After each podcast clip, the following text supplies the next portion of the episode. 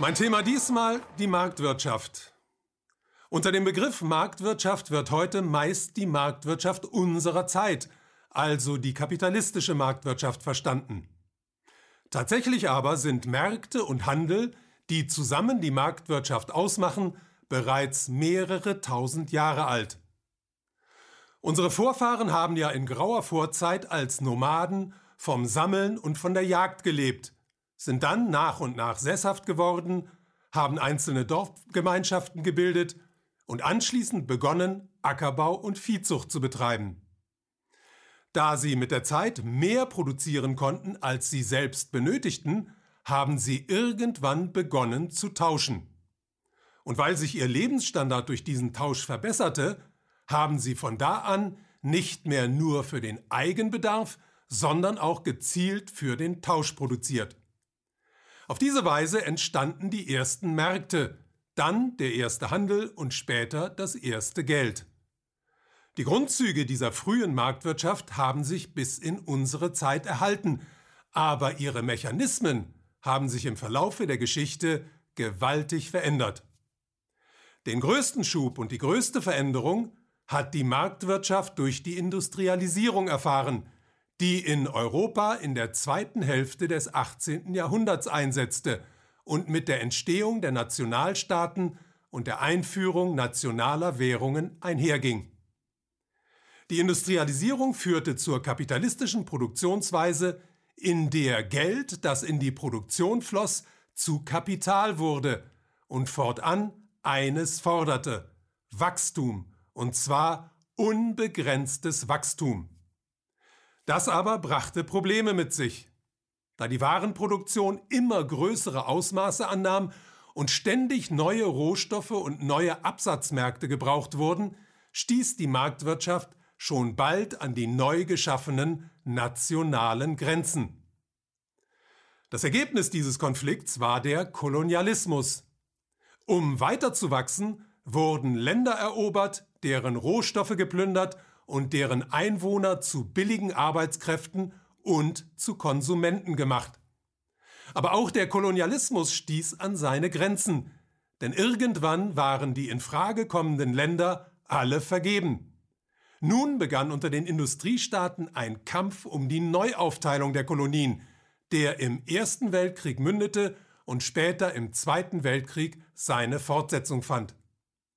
Begleitet wurde dieser Prozess von einer immer stärkeren Monopolisierung und Kartellbildung, die dazu führte, dass das Grundprinzip der Marktwirtschaft, das Spiel von Angebot und Nachfrage, immer mehr der Manipulation durch die großen Marktteilnehmer wich. Außerdem führte die durch den steigenden industriellen Output zunehmende Sättigung der Märkte zur Verschleißproduktion, ohne die die Marktwirtschaft schon lange nicht mehr funktionieren würde.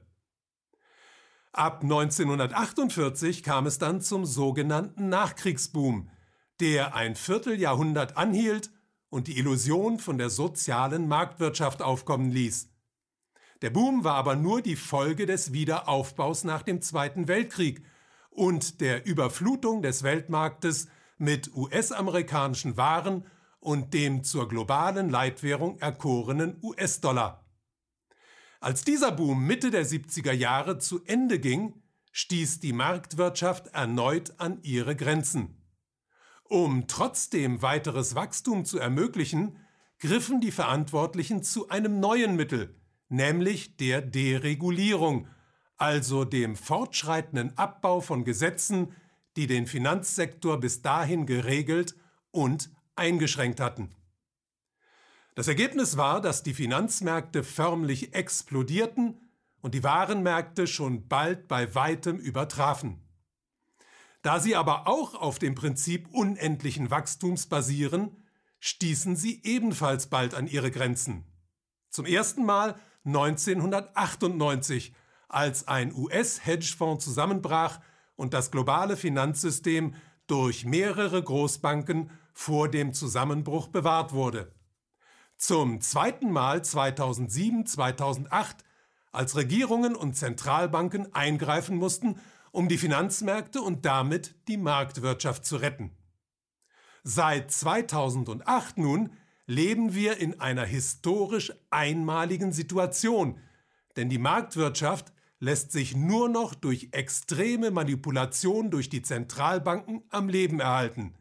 Sie pumpen immer mehr Geld ins System, vergeben es zu immer niedrigeren Zinsen, kaufen Aktien und Anleihen und halten marode Unternehmen und bankrotte Staaten über Wasser. Das Problem dabei ist, dass alle diese Maßnahmen das System untergraben und letztendlich zerstören. Das heißt, wir leben in der Endphase eines Systems, das auf unendlichem Wachstum basiert und damit in einem unlösbaren Widerspruch zur Wirklichkeit steht, denn die Welt, in der wir leben, ist endlich. Die Zeit ist reif für ein demokratisches Geldsystem.